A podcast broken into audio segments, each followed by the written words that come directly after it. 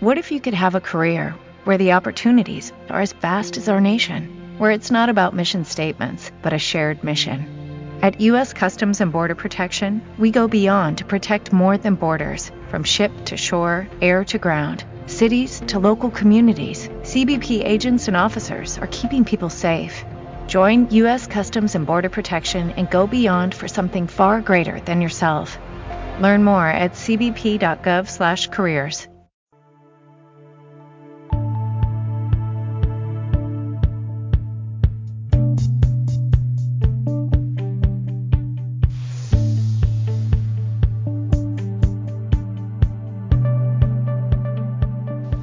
Hola chicas, soy Cris saludándolas una vez más desde este espacio. Bienvenidas al tercer episodio de De Bella Durmiente Valiente.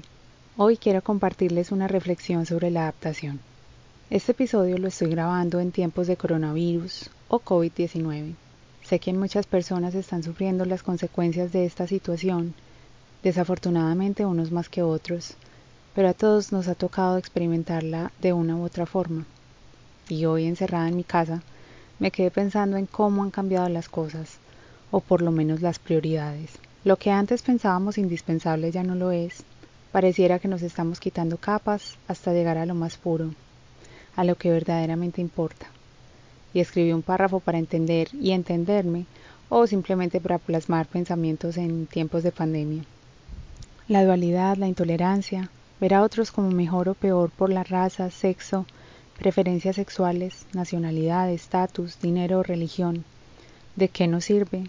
¿De qué nos ha servido? Hoy todos sin excepción somos vulnerables. Esta situación mundial solo nos ha hecho entender más lo endeble de lo humano y la belleza de la incertidumbre. Cuando digo belleza no lo digo en tono irónico. Es hermoso ver una transformación histórica que nos hace parar y pensar, concentrarnos en lo más esencial e importante en la vida, y saber que el hoy es lo único que tenemos. ¿Qué estás haciendo con tu hoy? Si eres privilegiada como yo, y digo privilegiada porque puedo quedarme en casa sin que mis necesidades más básicas, comida y vivienda, se vean en peligro. ¿Cómo estás sintiéndote? ¿Cómo va ese reencuentro contigo misma? He tenido muchas conversaciones con amigos y familiares y he escuchado muchos puntos de vista. Hay quienes creen que este es el fin del mundo, hay quienes no se hallan en su apartamento de 70 metros cuadrados con su esposa e hija. Hay quien está triste porque no puede lucir ese outfit tan cool en la calle. Hay quien extraña lo que antes odiaba, el metro, la gente, la oficina. Hay quien decidió hacer recetas deliciosas. Hay quien decidió sentarse a escribir como cuando tenía 15 años. Hay quien reafirmó cuánto disfruta de su propia compañía. Y hay quien se reinventó. Hay quien paró y disfrutó otra vez de lo más simple, hay quien no tiene un balcón o patio, pero tiene una ventana por la que entra aire al lado de una orquídea que recién floreció. Hay quien entendió que él o ella no eran sus títulos, que antes de doctor era Juan, que antes de abogada era María, que antes de la mujer hermosa y atractiva era Marcela, que antes de papá era Diego, y que antes de lo que sea, somos personas, humanos e imperfectos, con errores y virtudes. Entonces, ¿de qué nos sirven tantas etiquetas? Tantas convenciones sociales, tantos requisitos. Qué oportunidad tan increíble de liberarnos y adaptarnos. A veces me imagino el día en que todo vuelva a la normalidad y fantaseo con ir al café que frecuentaba, sentarme al lado de muchas otras personas y miedo a un virus que ronda por ahí. Ver el tráfico tan agitado y propio de las ciudades principales.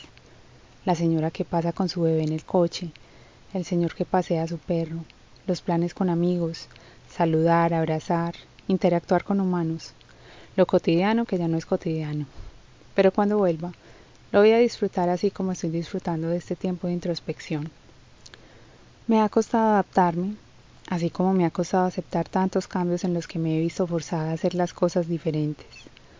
Pero cuando suelto y me adapto, por lo general llegan cosas muy buenas.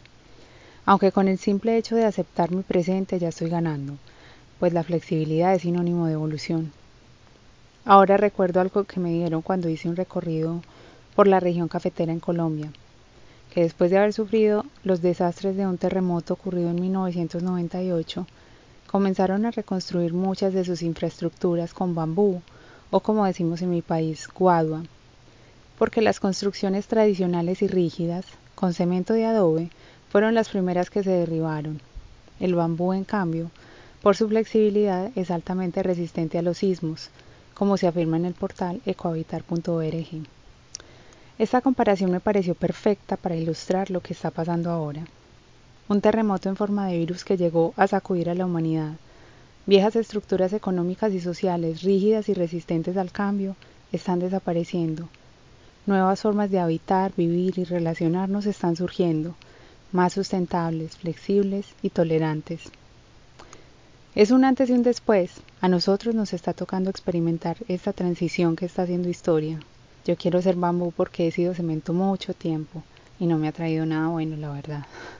Para terminar el podcast de hoy, quiero leerles una cita que me compartió mi papá, titulada La crisis según Albert Einstein. No pretendamos que las cosas cambien, si siempre hacemos lo mismo.